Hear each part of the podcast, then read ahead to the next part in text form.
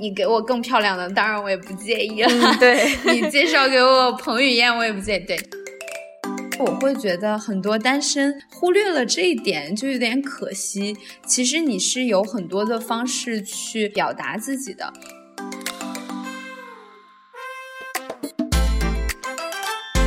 比如说，你之前谈过三四段恋爱，那你可能从来都没有坐下好好分析过，就是说每一段恋爱是怎么开始的，是谁先主动的，你为什么会喜欢对方？那你们一共相处了多久？最后又为什么分开？大家好，这里是 What Do You Mean，一档泛心理类中文播客，在这里我们经常向自己、向世界发问。偶尔找到答案，但总是不疲于思考。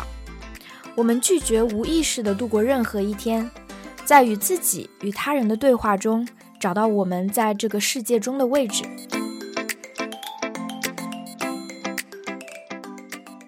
应该跟大家说一下，大家好，然后我是艾丹尼亚，然后大家可以叫我丹尼亚。嗯，或者是小爱都可以。然后，呃，我现在的话是在呃海外最大的这个华人 dating 的平台，就是海外最大的这个恋爱的恋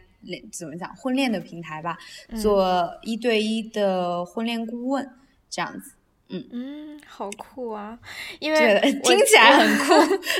大家然后就大家都会说，嗯，你说。对对对，我记得就是你经常会吐槽嘛，因为艾丹尼亚是你的真名，然后大家就经常会吐槽说：“哎呀，你这是谁给你起的英文名？”我 肝儿好痛，因为这件事情。但是我很感谢我爸妈，就我一点都不会觉得，就是呃，就是因为这个事情觉得怪他们什么，没有这个意思哈。我就很感谢他们，但是他们真的很 creative，就是很有创造力。然后就是二十几年前，然后当时就给我取了一个四个字的名字，四个字名字就算了，关键是我的姓又很特别，就是很少，就是爱草字头的爱。所以说，我从小从我上幼儿园开始，从我有记忆开始，我每次报道，然后每认识一个新的老师或者是新的同学，就会问我说啊，你为什么叫这个名字？然后，呃，为什么这四个字？你是不是少数民族？你家有人是外国人吗？什么的？然后就这样一直一直一直持续到我高中，然后后来我出国了，我想说啊。我终于可以结束这个噩梦了，然后没有想到，就是外国人的话也会问我，因为他们就不太理解为什么是 Dania，因为我没有英文名字嘛，我就直接用我中文名字当英文名字。然后每次我就会说 My name is Dania，然后他们就说 What Daniel？我说 No，it's Dania。然后说 Daniel，然后每一次都纠结很久，然后而且出国之后就更加迷惑，因为。大家平时上课可能有一些同学也会用英文名啊什么的，大家就习惯了，所以导致我有很多。大学同学都是过了两三年偶然的机会才知道我的真名就叫艾丹尼亚，然后是我的中文名。很多人以为这个是我的英文名，然后或者是后来认识的人会以为这是游戏名字，什么艾跟艾欧尼呀很像啊，或者是艺名。有的人以为，然后就觉得天呐，这名字就带来了很多很有意思的故事。不过，不过大家可能也是因为这样就嗯那个记忆度比较高嘛，就可能。很多人都会一下子记住啊什么的，这个还还蛮好的。对，那大家现在会叫你叫你说就是小爱老师之类的吗？哇，小艾老师感觉好正式。其实我觉得大家一般叫我丹尼亚老师比较多一点，可能感觉，对对对，可能是不是因为国内有一个小爱同学比较出名，然后所以说大家看到过，对吧？嗯，对对对，然后大家都会叫我呃丹尼亚老师这样子，或者就是丹尼亚这样，其实也不用非要加老师。嗯，对的。啊，我因为我一直知道你是在这个呃，就是这个婚恋。公司这个平台公司工作嘛，但是我其实不知道你做的内容其实更多的是一对一的这个婚恋咨询的。嗯，对的，嗯嗯就是是这样的，就是因为现在其实 online dating app 也非常多嘛，嗯，然后就是说大家普遍的一个原因就是可能从学校毕业了之后，嗯，步入社会工作啊，圈子就很窄嘛，嗯那肯定。嗯，也不是每一段校园恋情都能够 终成眷属的，嗯大家还是会需要去认识到合适的人啊，想要组建家庭啊，然后结婚啊，或者是、嗯对吧，找朋友，那就需要这种就是平台去让大家认识。嗯、那有一个很现实的因素就是。现在已经有这么多的平台了，其实国内外都有各种各样的，但是还是非常非常多优秀的人还是单身哈。嗯呃，所以其实你就会发现，嗯，资源并不再成为一个问题，呃，因为其嗯实现在就是各种各样的资源都有，但是问题就在于后面的交流，还有就是嗯。你们两个怎么样能够，呃，两个陌生人，其实说实话真的是陌生人，就是跟我们可能在学校的时候嗯。认识人啊，比如说那个时候参加个活动啊，认识了一个学长，或者是认识了一个学妹，就是那种感觉是很不一样的，我会这么觉得。嗯，所以说，所以说，其实还是有非常多的人需要，就是说有一个更加细致化、更加专业化的服务，能够帮助到大家去搜索和筛选到真正跟你契合度高的人。嗯，并且可能就是说对方也是。呃，就是每一个人可能人生阶段不太一样，比如说大家可能在学校的时候就不会想的那么远，比如说你嗯可能喜欢一个人，你们两个就呃很自然的在一起了嘛。但是就是比如说你你年年龄稍微大一点之后，或者说你这个呃人生阶段不太一样的时候，你可能会思考更远的一个事情，比如说嗯结婚啊，或者说有成立自己的家庭啊，甚至是有小孩啊等等。那其嗯实就有很多现实的因素嘛，所以说去帮你做，你也希望就是说认识到的人也是，比如说他也是 serious dating 的，或者说他也嗯是想要有这个找 marriage potential，就是有可能结婚的这个意愿的嗯长久的一个感情。可能有一些人就是呃，比如呃 casual dating 啊，当然我觉得这个不需要去。judge，比如说我们不需要去评判，就是啊，你应该就应该这样，或者说我嗯们每个人都要结婚什么的，我觉得这个是每个人的权利和自由嘛。但是就是说，如果你在你现阶段你想找这样的一个伴侣，那你肯定希望去认识这样的人，所以其实我们就会帮大家去做进一步的筛选和推荐，然后在概率上面去提高你成功的可能性，是这样子的一个，对的，是大大体上是这样子的一个呃服务。那比如说再细化，可能大家去 date 了之后，也会有很多的反馈啊，嗯然后包括给予你们双方下一步发展的建议呀、嗯包括你自己需要调整和提升的地方啊等等，嗯那我们也嗯会进一步的去细化，对的。嗯所以我会觉得，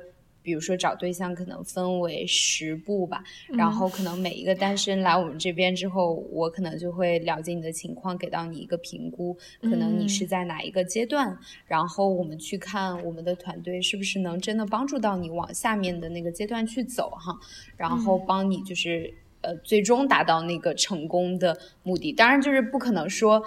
我们所有的就是就是帮你去走每一步。我觉得这个事情肯定大家自己也需要去努力啊，然后包括两个人都要去经营感情啊，嗯等等这样子。对的，对所以说大体上来说，我的工作可以这么来 解释吧。啊，好酷！我觉得好不一样的一个一个工种。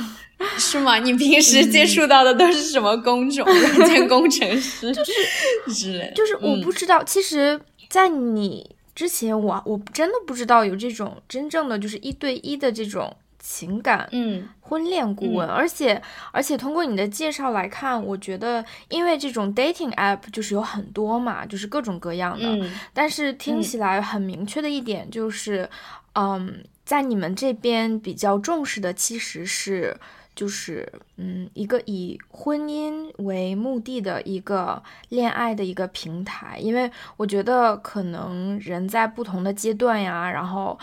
嗯，他想要的东西不一样，然后可能有人是，嗯，就是可能不会那么的 serious 吧，然后可能对，然后嗯，对，我觉得你说很对，亲爱的，就是嗯，就是比如说你每个阶段想要的东西不一样，然后红豆的话就会，特别是一对一就会更 serious，然后当然我这边其实也有蛮多恋爱小白，然后嗯，恋爱经历比较 缺乏的用户，但其实我觉得往往是因为这样，他们更不知道怎么样去开始。然后用 online 的平台更会觉得哇眼花缭乱，突然好多人，我怎么样去判断每一个人他的信息到底是真是假？当然，我觉得就是线上的平台特别好，就是也有很多大家都可以就是来使用，看一看哪一个就是形式是。方法哈是最适合你的，因为我们线上的平台也有非常多的用户成功，跟我们讲成功故事啊，之类。包括其实我觉得有一些人会觉得，比如线上，嗯，不够隐私啊，会介意把自己的东西放在上面，这个我也可以理解的，也会找到我们来做一对一的服务。所以我会觉得，就是说这个没有什么所谓的，就是一定程度上的，比如好或者不好，因为嗯。感情啊，包括人生选择都是很主观的嘛，所以就是说我我我我觉得就是我们我们希望做到的就是任何一个单身过来，然后你有问题，我们都能够去 somehow 在某一个程度上去帮你做一些解决，就是给提供到你一些解决的方法。但是就是说，最终你要达到，比如说，嗯，我希望找一个终生的伴侣，对吧？我希望有一辈子幸福，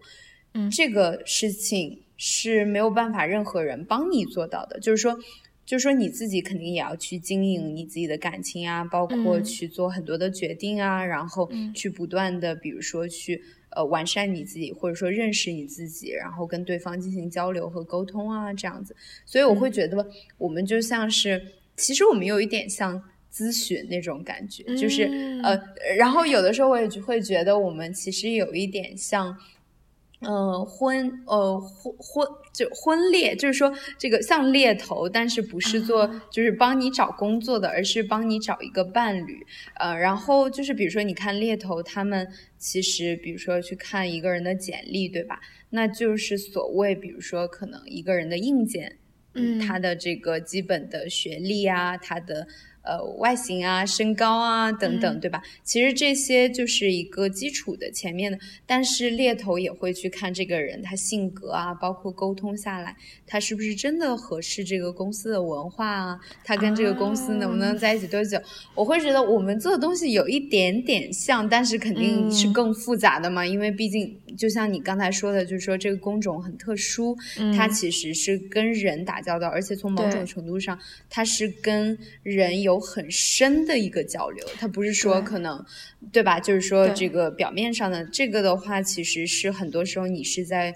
观察和了解一个人，他可能比如说家庭带给他的一些影响啊，包括他自己真的对婚姻，包括对两性关系啊这些想法都是怎么样的。所以说，我会觉得还。蛮有意思的，然后呃，如果能够帮助到更多的人，我就会觉得真的是很很开心，积福积德的一件事情。用 长辈长辈的话说，对，嗯，牵线拉桥是个积德积福的事情，是的，对，感觉在攒很多很多运气，这样是的。哎，我很好奇，就是大家单身的单身的男男女女，到你那边之后。哎，你通过就是这些年的工作经验来看，大家的主要的一些，啊呃，这个叫什么？就是 requirement，大家想要的那样的人，或者不管是在硬件上还是在呃呃性格上面，大家的最最热门的一些需求是什么样的呢？嗯嗯，这个是这样子，就是首先，嗯，必须要说，就是每一个人幸福的核心是很不一样的。就是说，呃，就是说，每一个人看看重的点啊，包括你会觉得一个什么样的人适合你，或者说一个什么样的人有魅力，这个真的是很不一样的。呃，我举一个例子，比如说，有的时候我们可能筛选到了一个男生，然后呃，可能会推荐给就是说同年龄段我们觉得可能都合适的两个女生或者几个女生。然后就是先看一下这样子。但是即使就是这样，还没有了解到深层，就是每个人的反馈就会很不一样。有的人就会说：“天呐，对的对的。”有的人就会说：“哇，我好期待认识这个男生啊！我已经就是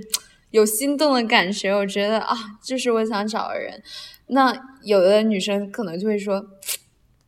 感觉不太行哎，就感觉，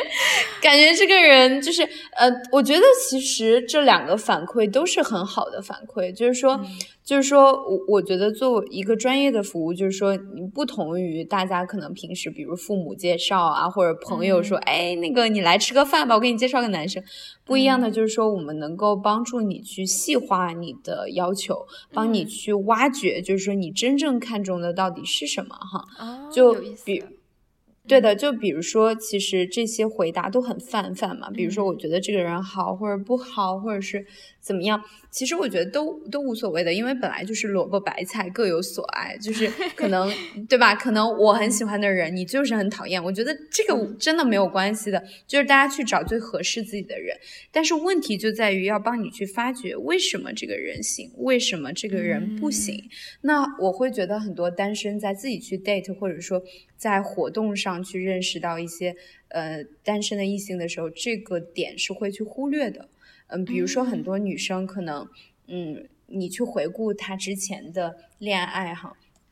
就是我们其实是会帮大家做一个事情，就是 relationship pattern，就我们会去帮你分析，比如说你之前谈过三四段恋爱，那你可能从来都没有坐下好好分析过，就是说每一段恋爱是怎么开始的，是谁先主动的。你为什么会喜欢对方？那你们一共相处了多久？最后又为什么分开？其实我会觉得，根据我的经验，很多人都没有去想过这件事情的，真的 就。对吧？就是就是谈了就是谈了，就是发生了就是发生了，喜欢了就是喜欢了，分了就是分了。我再也不想去想这个人了，或者我把他所有东西都删掉了，就是这样子。但是其实你你到了一个年龄，如果你想要就是长久的这个关系的话，我会很建议你要去做一下这件事情。那你就会其实慢慢发现自己是不是喜欢的是一种类型的人。那是不是他们身上有某种东西一直不断的吸引着你？比如说，一个女生如果特别特别喜欢身高高的男生，那你到底喜欢的是那个身高呢，还是喜欢比如身高高的男生带给你的那种安全感，还是可能你本身？体型比较壮一点，你觉得身高高的男生跟你走在一起更相配？就是我会觉得，就是表象是一样的，可能，嗯，就是说我要求这个人是这样子的，但是其实内在分析下去的原因是千变万化，就是各种各样可能都有。以前谈过三四段恋爱，那你可能从来都没有坐下好好分析过，就是说每一段恋爱是怎么开始的，是谁先主动的。你为什么会训练顾问会去帮助每一个人具体的分析哈？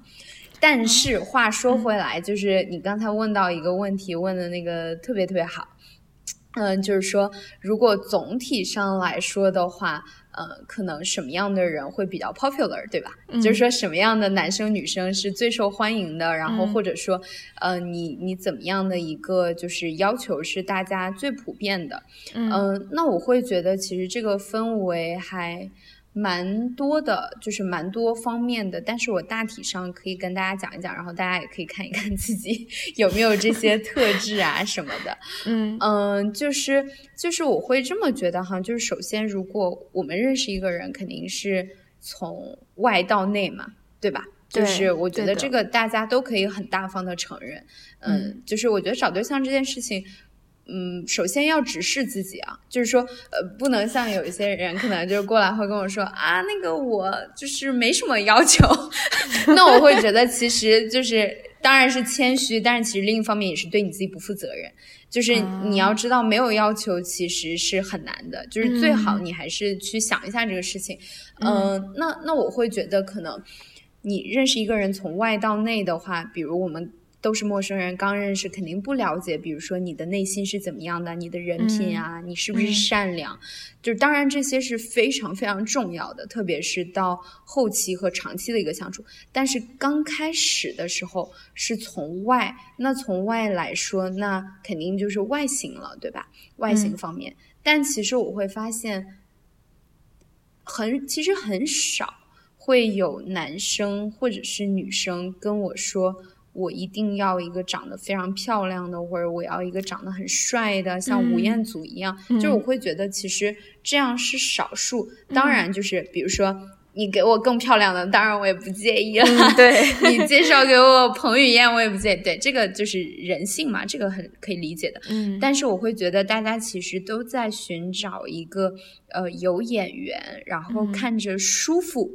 的一个程度，嗯，就是说我会觉得这个比较重要。那什么是就是有演员看着舒服？首先就是说，如果你是一个大美女或者大帅哥，那肯定是从大概率上来说，就是呃，很很多人都会很喜欢你的长相，对吧？嗯。但是我们都是普通人嘛，所以说就是比如说从一定程度上，一个人你干净整洁，对，大方。特别是男生，这点很重要。嗯，那女生的话，我会觉得可能很多时候异性魅力也很重要，并不是说去克扣你的五官，比如说你眼睛大不大，你长得像不像范冰冰，而是说你是不是比如有气质，或者说你有没有一些女性的魅力，或者说就是说，比如说你是不是给人一种呃干净啊、舒服啊，然后 approachable，就是说。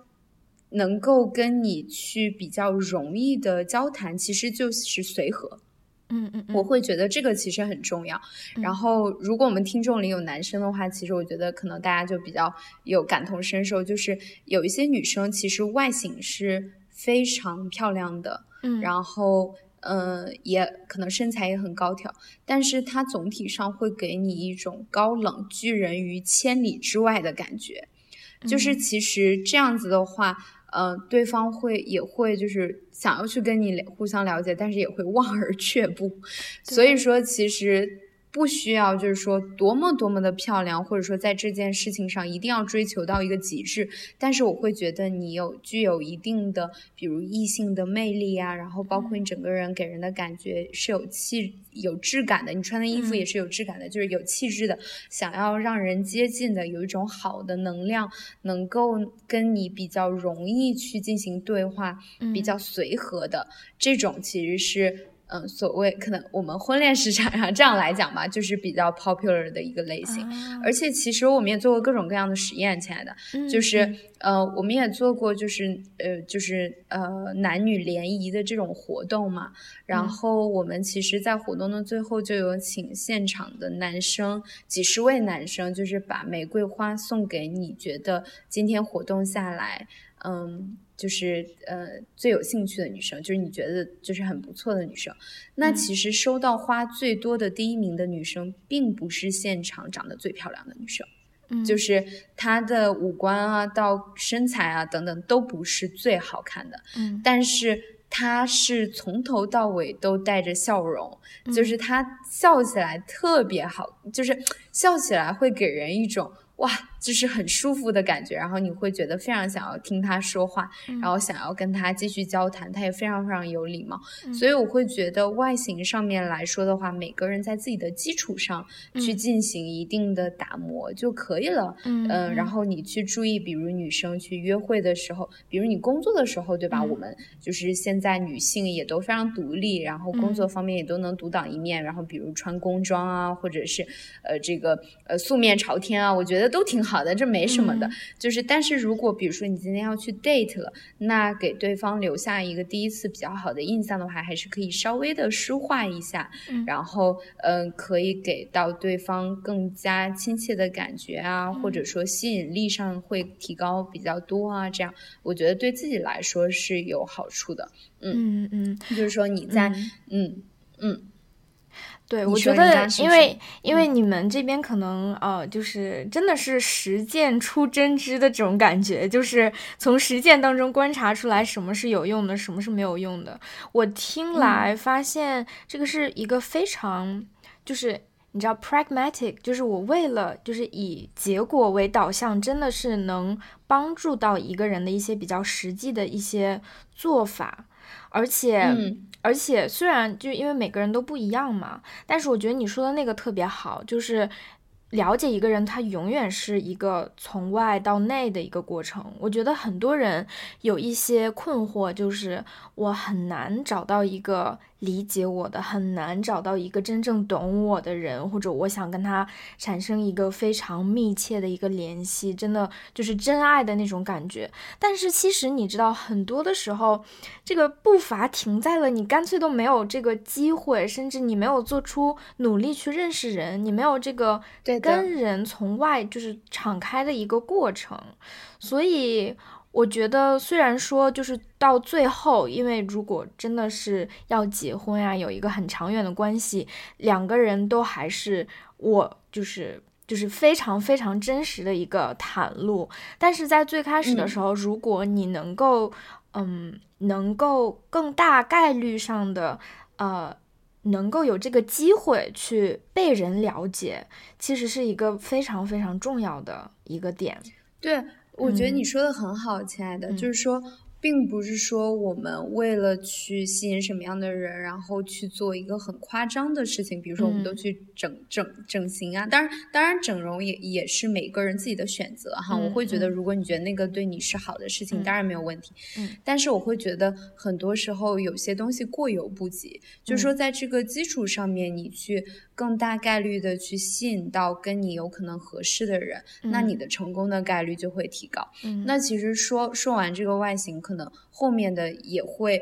就是说很重要，就是说外形只是第一步，就像你刚才说的，就刚开始有这个吸引力，但是长久相处下去，你们两个是不是能够做知心的交流？你们两个是不是能够相处的圆融？我会觉得也是同样重要。所以其实这种就是用我们用我们的话说，就是魅力其实分为外在魅力和内在魅力。就是如果你是希望有一份长久的感情，两个缺一不可，就是说你是都是需要去做的这件事情。嗯，然后那内在魅力的话，其实比如说我我我接触到的大部分的男性都会说，比如喜欢这个嗯开朗偏开朗，或者说偏活泼一点的女生哈，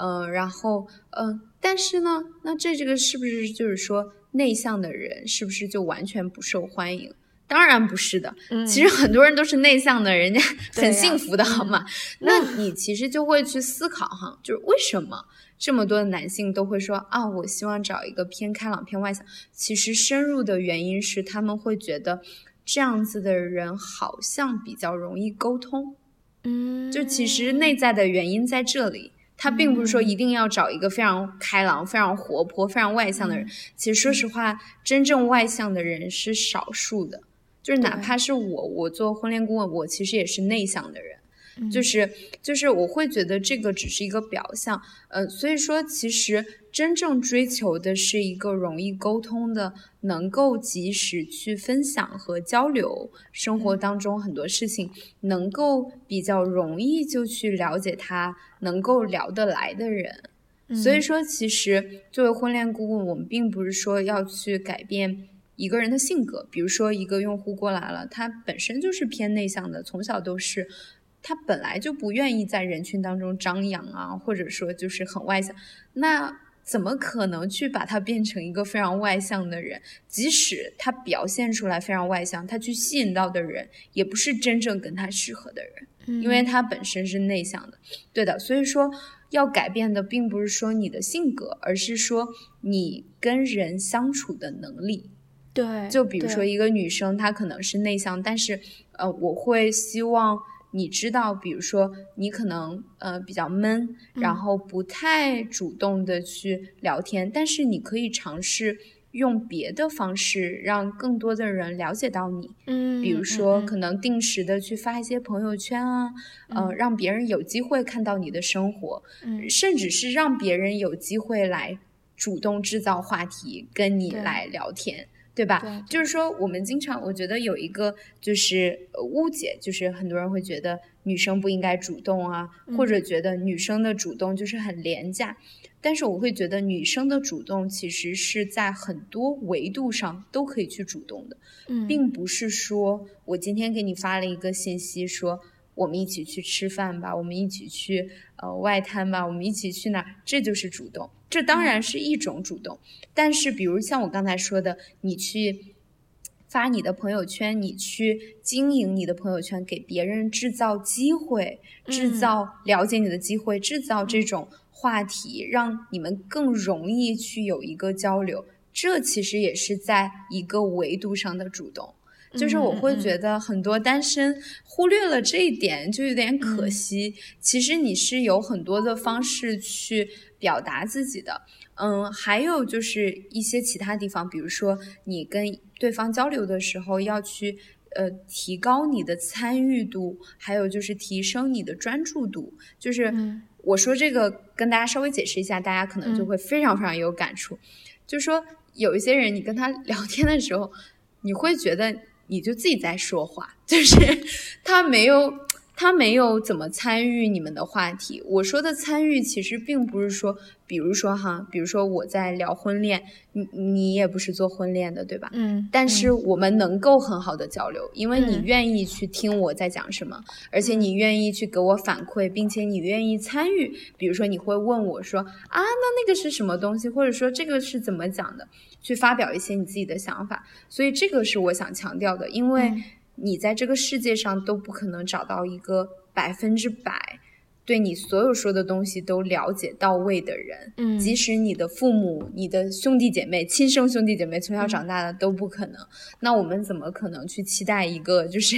呃，一个在就是完全不同环境下长大的人，就是完全能够理解到我们所说的每一句话？呃，我觉得这个是需要自己去调整啊。比如说一些女生过来找到我看很多言情剧，然后就很期待那种心动的感觉，然后或者说期待那种啊，我不用。说，我就是一个眼神，然后我男朋友就知道我要什么。对，对我会觉得这个比较难，我会觉得要先调整这个想法哈。就是说，你你是可以去通过你主动参与到话题中，或者说提升你的专注度，去聆听别人说话，或者就是去更加的专注去看你们聊天的内容。其实你也不一定要聊非常非常多，对吧？但是你能够把一个话题聊得相对的。呃，深入或者说能够相对的有聆听，也有反馈，然后有回应，然后也有主动输出的信息。我觉得这个就是一个很好很好的互动了，并不是说你可能见到一个人，我。呃，天上的也要聊，地上也要聊，什么都要聊，很累感觉。嗯，所以说我会觉得你们两个有这种互动，然后有这种能力，就是你们两个能去发展新的话题，并且能够继续不断的探讨下去。我觉得这个是你如果要寻找一个长期长久的伴侣需要具备的所谓的内在魅力的一部分。所以说这个是我们在做的，对的，是这样子，大概对。嗯，其实你谈到说到能力的时候，让我想到，其实这个都是相通的。就像假如说我们在呃工作当中的沟通，也是也是一样的。就是假如说你不仅要把工作做好，你也要知道怎么样去跟领导呀、跟同事呀去沟通、去表达自己。嗯，可能可能假如说你的工作能力是一样的，但是如果你能更好的去。嗯，去把自己做的事情表达出来，然后更好的沟通，那可能你是一个更受呃更更容易受到关注，更你的工作更容易被看到的那么那么一个人。所以感觉让我想到，可能是在婚恋上也是一样，这样有一些技能，其实你可以用在甚至用在生活的其他的方面。嗯，能够让你就是从最开始更有机会去表达自己，更有机会跟另外一个陌生人产生这样的一个连接，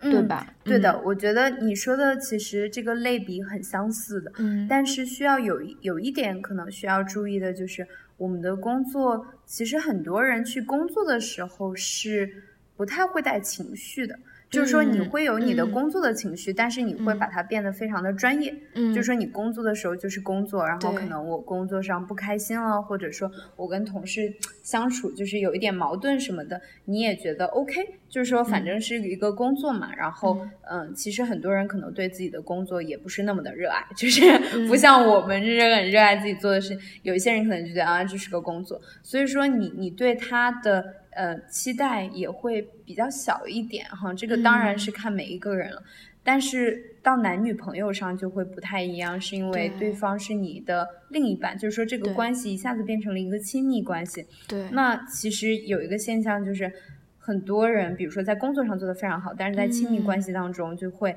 很情绪化，或者脾气很暴躁，或者是就是这种。所以说，所以说，其实处理亲密关系里面的情绪啊，包括你跟对方的关系啊，又是另外一门学问了。对。但是，但是，我觉得你说的特别好，就是他们是有相通的地方。就像我刚刚讲的，我们帮大家找伴侣，也有点像 猎头，只不过是婚姻方面猎头。对的。所以，其实我会觉得这些都是可以呃去呃连接在一起啊，然后去思考。嗯，对。我觉得，如果说最大的不同，嗯，在像你刚才说的，在工作的时候。可能大家要展现这个比较专业的一种联系，对，可能比较 personal 一些自我针对人的一些感情，你会以换换另外一种方式去表达出来。但是可能在就是在亲密关系当中，它可能是恰恰相反的，它需要你展现出来你最真实、最 personal，可能最脆弱，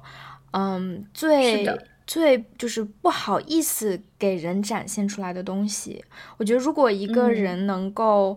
嗯，但每个人都不一样，有的人可能会在这方面比较焦虑，可能他不太比较害怕去真的就是跟一个不太认识的人展现出来，有的人可能会比较，呃，比较在这方面比较安全感，但是我我觉得可能如果你比较擅长。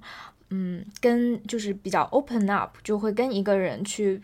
讨论你真实的情感，最最脆弱的一面，可能这个是非常好的建立一个更深的连接的一个方式。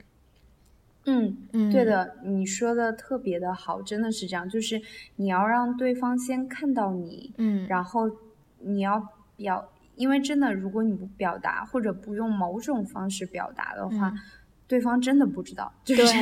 能够知道的人真的 真的很少，真的是这样。对的，所以说一定一定要去克服这一关，然后两个人才能真的有之后知心的交流。而且其实，比如说刚才你说到一些，呃，我觉得特别好，就是比如脆弱的层面啊，或者说你会觉得自己不好的层面，甚至自卑或者觉得就是自己都讨厌自己的层面，其实我会觉得这个。嗯，在亲密关系当中也非常重要，就是说，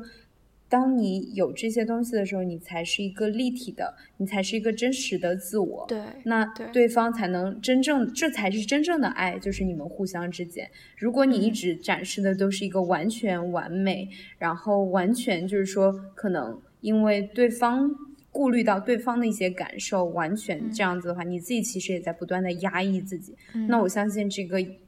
现在不爆发，但是有一天可能在某一个点上就会爆发了，所以我会觉得及时的沟通也非常的重要。嗯，对，而且，嗯，像我们亚洲人或者是中国女生，就可能在传统的一些社会观念上就会想，哎呀，我希望。呃，作为女生的角度，他们会想，我希望，哎呦，我这个男朋友，我可以给一个眼神儿就知道我想的是什么，然后我可能不用说，他立刻就，嗯，知道我冷了，我不开心了，我我受到伤害了，嗯，然后应该应该是男生来做，他们会他们会这样认为，因为我我最近就是偶然间在电视上看到有一个综艺叫，嗯，就是不可啊，叫妻。子浪浪漫旅行，然后会找一些明星什么的。然后第一期的时候，就是妻子们会给他们的丈夫准备一个惊喜，啊，然后很多人的第一反应就是，哎，为什么要我给他准备惊喜？不应该是这个这个事情不应该是 男生做的吗？然后真的，对对，然后。就是很有意思的一个点是在大家精心，很多人就是在生活中可能不会去花费，他认为他不太想去花费这个精力，可能是因为我是应该受到惊喜的那个，嗯，他可能不会去做。但是当大家就是把这件事情精心的做完之后，看他们的另一半的一个反应，就是非常。非常有意思的就是他们的丈夫，有一些人会说，就是非常非常的感动，嗯，然后然后可能我觉得很有意思的就是，其实不管是惊喜啊，或者是嗯付出，或者是啊。反正关系当中，我觉得方方面面都是相互的。可能，嗯，你需要就是不一定在某种程度上，就是一个人他总会给你看到你的这个冷暖，看到你的眼色，看到怎么样。这个可能是一个相互的过程。而且，假如说像你刚才说的，你如果不直接的去沟通，说我怎么样，我冷了，我想。我想，我想加件衣服，然后你让对方猜的话，他一定是没有办法 get 到的。可能不管是 男生还是女生，我觉得在感情里面可能都要呃 equally 直接的去表达自己的想法和感受。嗯，对的，就是要让对方知道你的诉求是什么。嗯，就是当然表达的方式有很多了，对吧？你不可能。嗯，比如说，比如说我今天回来之后，发现那个，嗯，可能亲爱的那个吃完饭碗没有洗，堆了很高，就让我觉得挺挺脏乱差的，然后挺不高兴。那这个表达，你你去表达诉求的时候，这个诉求是什么？希望他能够就是每一次把这个碗洗了，对吧？清理干净。那表达的方式有很多，你可以选择直接指责对方啊，你怎么不洗碗？你怎么就是这样子？你每一次都这样。你真的太让我失望了，嗯，然后 这样搞得对方就天呐，突然代入了有没有？嗯，对的对的，就是都会这样，真的会这样。然后那其实对方也会心情很糟糕，因为也许他今天也很忙很累，然后他也不是故意的，或者说他确实是经常这样。但是你这样子去表达之后，并不会让事情变得更好。那你为什么要去这样表达，对吧？反过来，你可以去就是告诉他，就是比如说，你说亲爱的，我回来之后发现这个碗又堆得很高，然后这就是让我感觉挺心烦的，因为就是。回来之后家里就比较脏啊，我觉得我们还是保持一个干净的家，就是我们也会更舒服，你说对吗？那我们之后的话可以就是及时把它洗掉，或者是怎么样。然后下一次你回来发现它及时洗掉的时候，一定要给他一个奖励，对，给他一个什么？对，嗯。对，给他一个什么样的 compliment 也好，口头的表扬也好啊，或者你带他出去吃顿好的，或者是送一朵花，或者是怎么样，就是或者是轻轻，就是亲吻一下，拥抱。就我会觉得生活当中的仪式感有很多，它并不是说，比如今天我精心准备了一大桌菜，或者我用蜡烛、玫瑰花摆了一个五二零，就是仪式感。其实我会觉得很多很多都是仪式感。就比如说早上起来走之前，轻轻的拥抱一下，或者是就是有很多东西其实都是很微妙，但正是因为这些细节组成了生活，然后也决定了就是说你们彼此对对方的这种感觉啊等等，嗯，所以所以我会觉得就是大家平时的话也可以去多注意一下，比如说一些小的细节啊，然后嗯，包括就是说跟对方沟通的方式啊。或者说你们过一段时间，其实就可以就是交心的这个谈一次话啊之类的，我觉得其实都是蛮好的一个方式和方法。嗯，对对，呃，我之前有就是在呃看到说就是在亲密关系当中怎么样表达你表表达你自己嘛，嗯，就是有一个其实我们华盛顿大学就是心理学的一个。呃，教授他现在已经很老了。对，John Gottman，他是就是，呃，就是管他叫就是恋爱恋爱就是呃，心心理学上的一个教父级的人物，他写过很多很多书，就是关于亲密关系什么的。然后他就是他有一个恋爱实验室嘛，然后就是在西雅图，就是很已经有几十年的历史了。就是情侣们进来到他的实验室里，他会有一些一些 camera 啊，然后他会做一些记录，然后他是能够，哎，是百分之多，反正他有一个数据，它可以是超过百分之七十还是多少，能够去预测。说这个情侣在五年之内会不会还在一起，或者会不会还不在一起？对他这么有意思，这个我还不知道呢。OK，嗯，他嗯，然后他在西雅图有一个呃叫 Gottman Institute 嘛，然后他可能也会有一些呃亲密关系上的情感咨询啊什么的，然后他会写很多书，然后反正特别有意思的一个就是。嗯，他是怎么预测这个情侣在五年之之内，就是会不会 break up，还是还会在一起？他会有几个，这个是科，就是，而且这个是科学研究出来的结果，你知道吗？他他有几个方面，嗯，他我我也不能够就是完全的记下来，但是有几个我觉得有意思的，就是其中就一个你说的那个，你说的那个。嗯，就是 blaming 去指责对方。嗯，其实这个是一个对亲密关系特别特别特别没有好作用的一个东西。然后他当时说说，那你想说 blaming 的时候，你要你要怎么办呢？然后他说，我记得特别清楚，他说，你如果说，哎。你为什么就是为什么每天都是我在洗碗？你从来都你从来都不洗碗，总是我在屁股后面就是帮你收拾东西。这样，你可以把你想去指责对方的话换成你自己的感受说出来，就是跟你说的完全一样的。就是如果对方不洗碗，对我来说，我自己从我内心的角度是怎么感受的？就想啊，因为你看我现在我每天也要工作，也也很累，然后我我我在洗碗，我就是觉得。我真的希望有一个人能够在这个时候能够帮我。然后，如果从一个我我的角度，他他还说就是少用你，就是 you you you 在里面说，你就是从用一直用我我我哎呀，对，其实其实就会就会已经特别特别好的去改善一个对话了。嗯，对，而且他说你的 conversation。怎么样去开始的，决定它是怎么样结束的，就是我觉得特别有意思。就是你假如说是以一个责怪开始，哎，你怎么又这么晚回来？或者以一个非常 charged 的两个人都非常的呃激动的一个模式开始，他很容易就以这样的模式去结束，或者一直持续在这样。如果你能够一个就是稍微温柔一点的语气，或者一个更就是。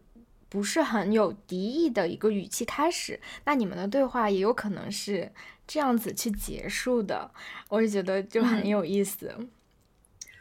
我我觉得说太好了，就是其实我会觉得小一点的时候，我一直都是很想去做一个很开心的人。嗯，然后我也是这么做的，就是大家都会觉得我很开心啊，觉得我是小太阳啊，然后觉得我非常正能量。嗯，但其实后来稍微大一点之后。我就会觉得，其实平静可能在某种程度上来说是比快乐更重要。就是我会觉得，包括后来我练习冥想啊，然后练习瑜伽，我就变得越来越去情绪化。不是没有情绪啊，不是说我是一个冷血的人，比如说不会不会高兴，不会难过，这些情绪都还是有。但是我会觉得。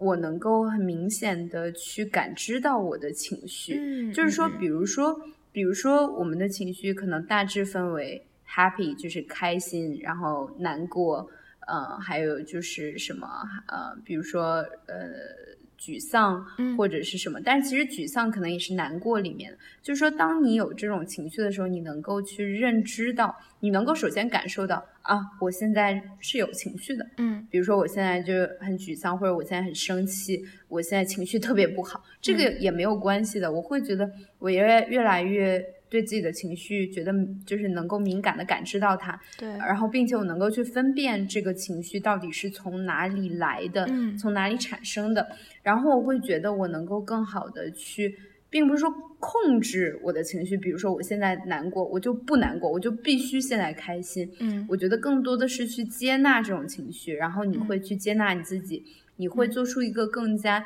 正确、更加客观的判断，就是对发生的这件事情，或者对你接下来的你要做出的反应是怎么样的。然后我会觉得这样子从某种程度上来讲，对我自己更负责。然后我对我自己的人生也会更加有掌控力。就大概知道，比如说很多事情我不能控制，但是我大概知道可能我是在往哪一个方向上去走。对，遇到一件事情。对的，我会觉得其实这个还蛮重要的。再结合你刚才说的，就是有一个比较平和的态度啊，然后去跟对方进行沟通啊，对，也许会有一个更好的结果。嗯，对，是我最近有一个感受，就是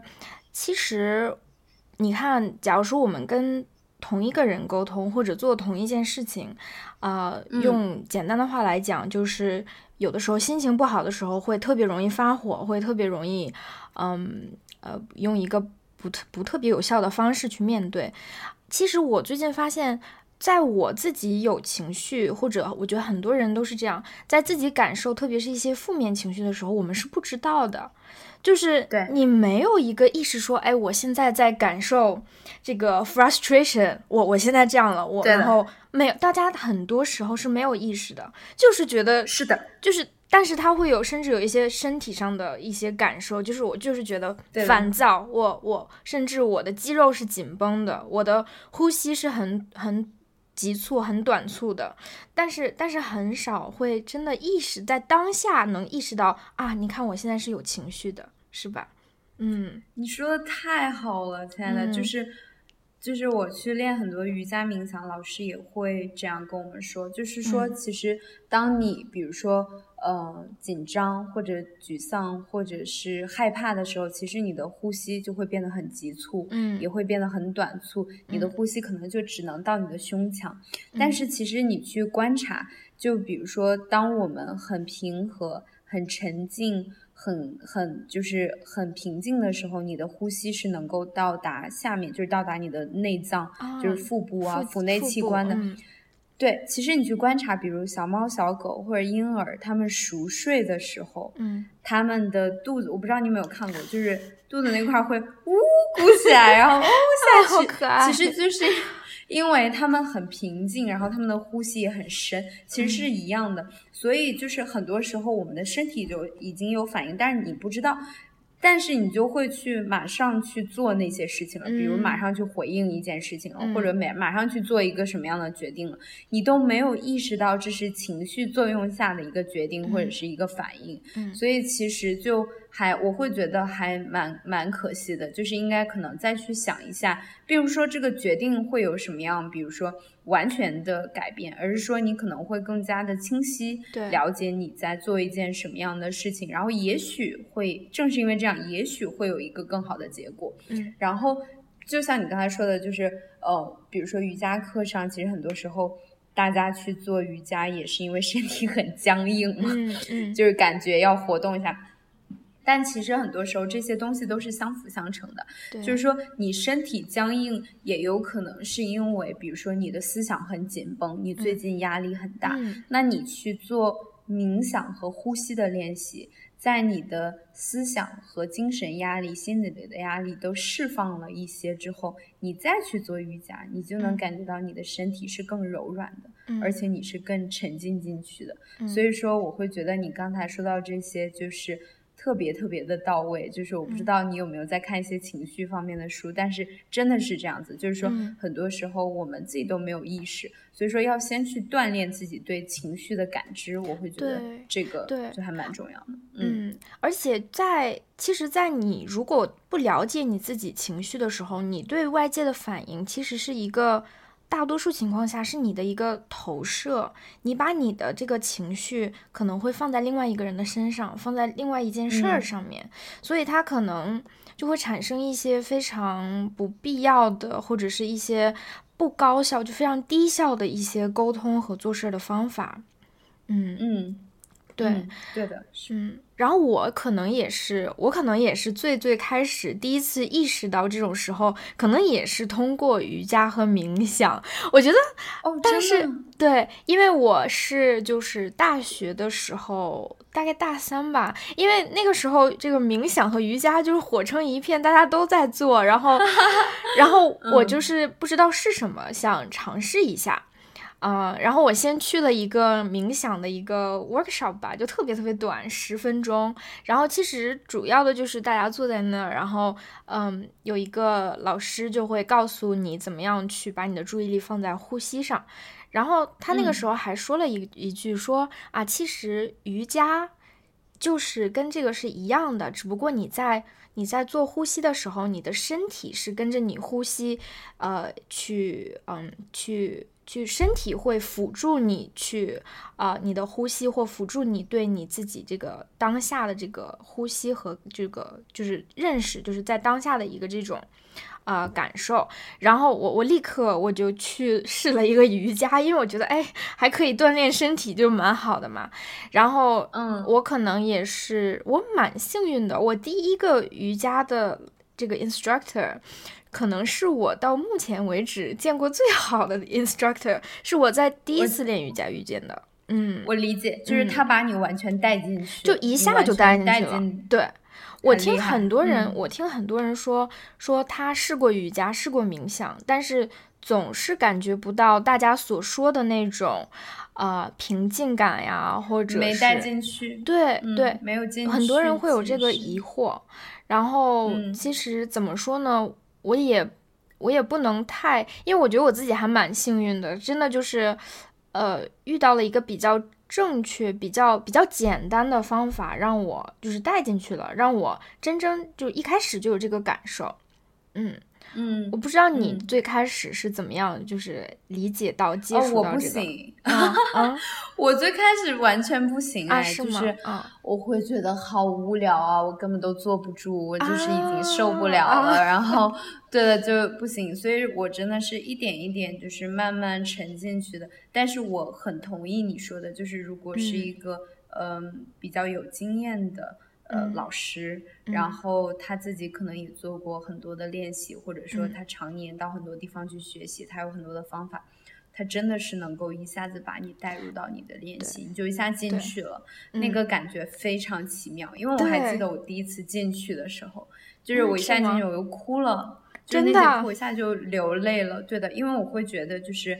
就是再加上它的主题啊等等，就是我会觉得一下特别感同身受，然后就特别感动。就是当然，我就这么说的话，我觉得很多人都会觉得你在讲什么呀？是宗教吗？还是什么东西？就是我会觉得，就是大家先不用把它想的那么高深莫测，想的那么难。就是我会觉得可以一点一点慢慢的进入，然后去多做一些练习，因为毕竟瑜伽它是身心灵嘛，但是身在先。就是因为你去做那些体式，是能够帮助你去更加沉浸在比如冥想练习当中啊，等等，就是它是互相的，所以说不需要那么那么的着急，嗯，可以慢慢来。不过你真的是好幸运啊，一下就进去了。你知道吗？我第一次去上课的时候，啊，然后那个老师就那个屋子也很好看，然后老师会把灯调暗。嗯，然后再一个就是给人一种很安全的感觉，然后他会让我们就是趴下，就谁都看不见谁。然后他说：“哎，你们第一次如果是第一次来做瑜伽的，举个手。”然后，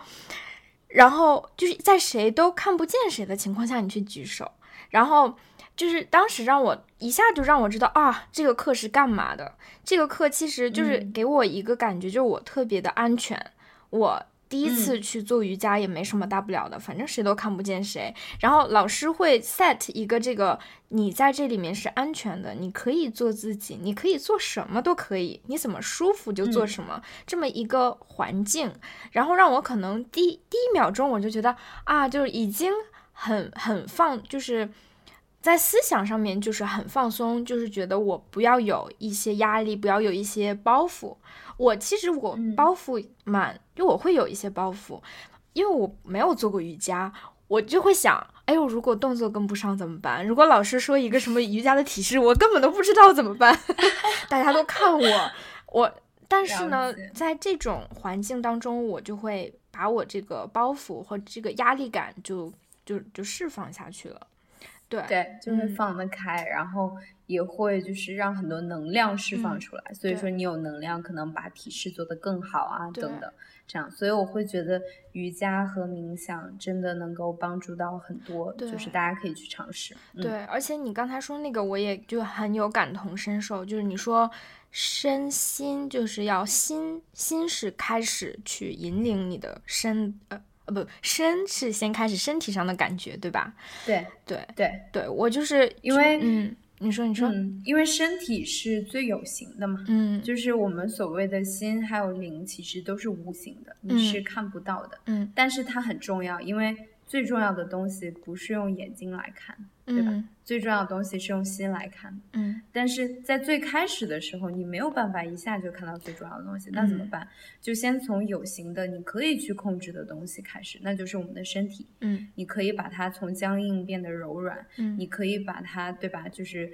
呃，从这个呃本身可能不怎么做运动啊，然后很紧绷，然后变得放松，嗯，然后呢，你这个时候的时候感受到你的身体了，你慢慢就能够通过呼吸。去进而一步感受到你的能量在你的体内，然后慢慢的感受到你心里的所想，然后再去慢慢的去感知到你自己的情绪啊，你这些想的东西，这些所谓的无形的比较飘渺的东西。对，对，所以我觉得是一步一步来的。对，嗯，是这样子。其实他们说嘛，就是你的心情啊，是你身体的奴隶，就是在你的身体不舒服、紧绷，就是嗯。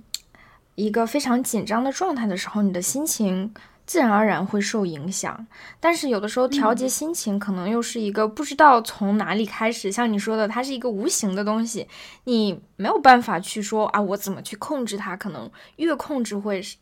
反而适得其反，越反。对，越反。对我觉得一个非常可控的一个非常简单的方法，就是可能是从身体入手，去先放松它。或者先去意识到它，然后你可能你对你心心情、心态和情绪的了解和控制，它自然而然就是一个嗯，自然而然的就来了。嗯嗯，是这样子，我自己体会也很深，因为练瑜伽差不多有三年了，然后中间那什么就也会发生，生活当中也会发生很多事情啊，发生很多变化。那有的时候每个人的人生当中都会经历一些痛苦啊，或者。不太开心的时刻，嗯，那那个时候我去练瑜伽，我最深的体验就是，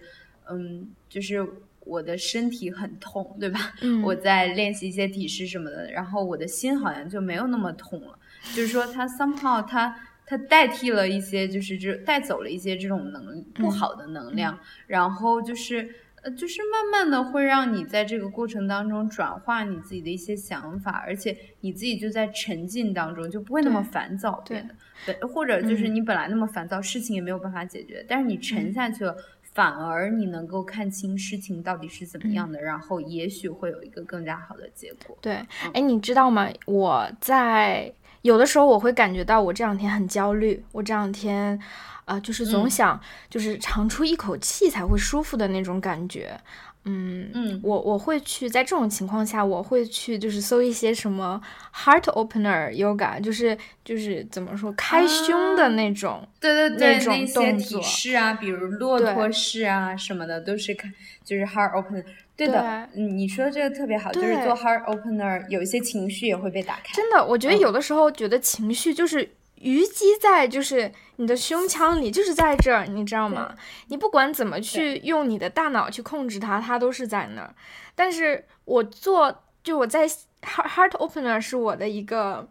呃保留保留牌，就是就是在就是特别特别不舒服，就是特别特别焦虑或者紧张的时候。我会去，就是做很多 heart opener 的动作，然后真的会非常非常明显的感觉。首先是你的呼吸是顺畅的，就是我的呼吸不会就停在就是胸腔这个位置，它是我一口气能够呼得出来，这个就让我觉得哎呀太舒服了。对，然后还有的时候就是 hip hip 也是一个 hip opener，就是胯的那个位置也是特别让人，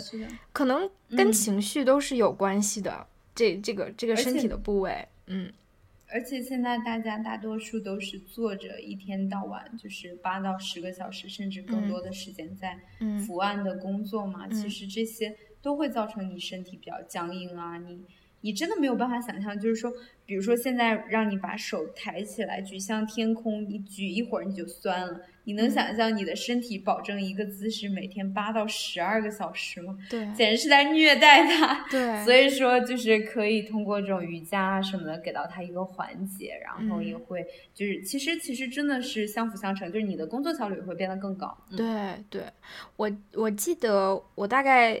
一两年之前吧，我有一次暑假回国，然后当时我想在我家附近呃练一练瑜伽，然后我就报了一个就是一个很小的一个不太知名，就是反正一个非常 local 的一个瑜伽的地方，然后那个老师就我有看，然后他说是舞蹈学院毕业的呀，这个那个，我觉得就蛮好的，然后去去上的第一堂课，嗯，怎么说呢？老师会用手去扳你的身体，会，对，就是让你的动作更标准。我当时就觉得大跌眼镜，这个是瑜伽吗？我觉得那个根本都不能够叫做瑜伽。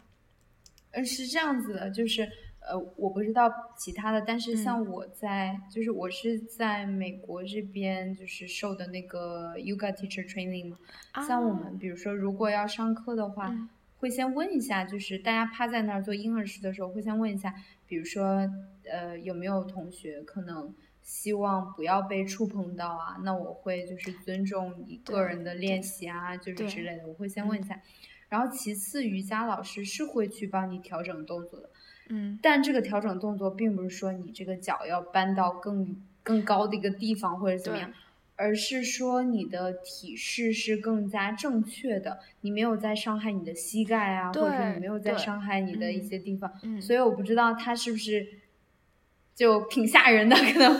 掰你的手，让有点像，有点像小时候就是学舞蹈，舞蹈老师说你的你的下腿还没有下的够厉害的那种感觉。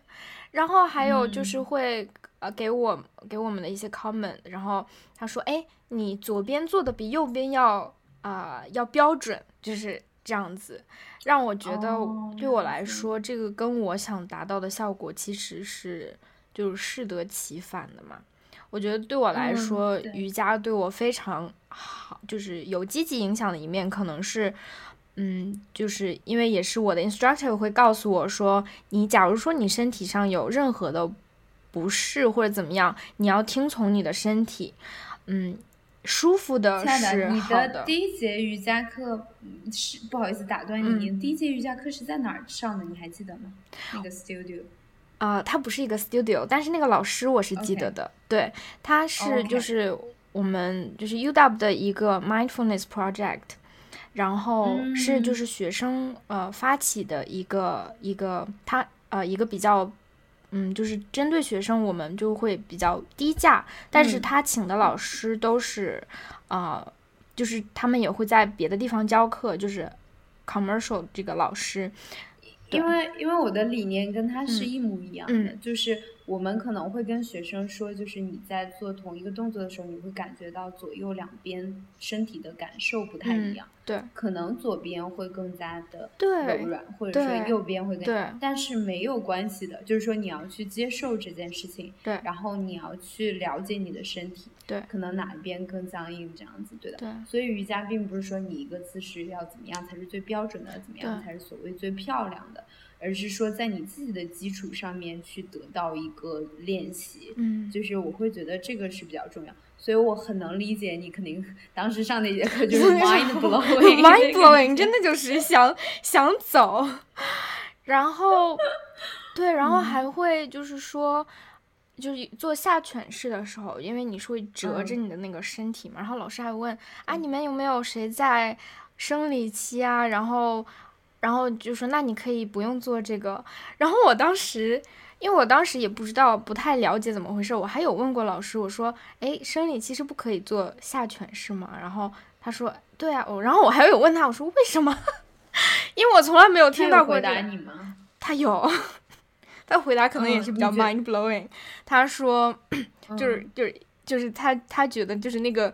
经血就是会回流什么的，就是不太好。就是我他是完全没有任何依据，就是在我来看，嗯，就是一个想象中的。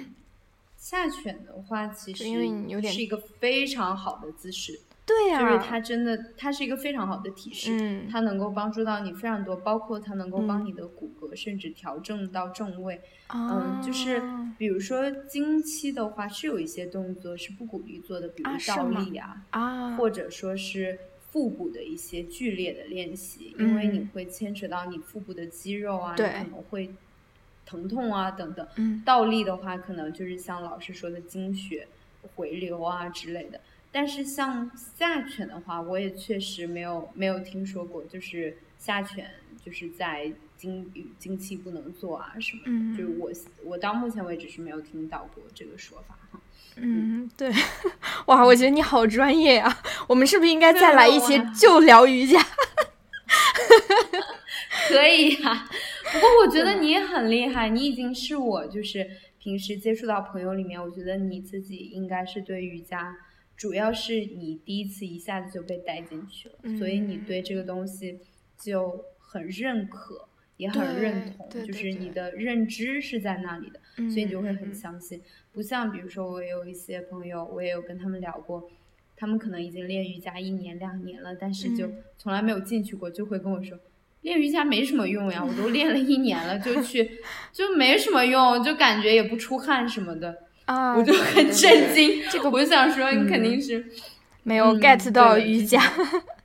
对，是的，所以我会觉得你真的是很厉害，就是当然也很 lucky，就是一下进去了，所以说能够感受到瑜伽的这种。带给你的好处啊，身心灵的都是都是有的，嗯，没问题啊，有时间我们可以再来一次 瑜伽冥想什么的。对，反正我觉得对可能没有进去过的人来说，你说的那点我觉得特别好，就是首先去相信你的身体，就是先用身体去去做吧。你做的时间长了，它可能就会内化到你自己的一个感受。我觉得这个真的特别好。对的，嗯嗯，而且就是。